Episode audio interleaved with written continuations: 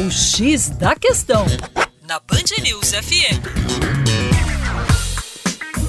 Olá, ouvinte Band News. Como vai? Tudo bem? Com você, o Juninho Lopes do Terra Negra. E hoje nós vamos abordar a política do filho único que existia na China. Você já ouviu falar desta política?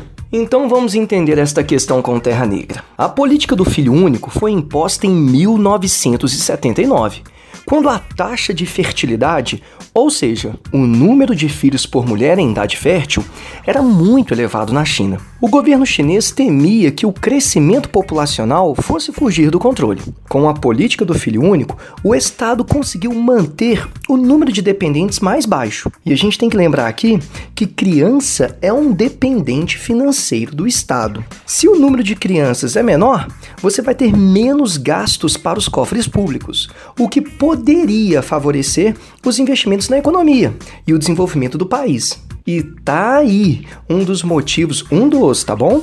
Para a ascensão econômica da China nos últimos anos.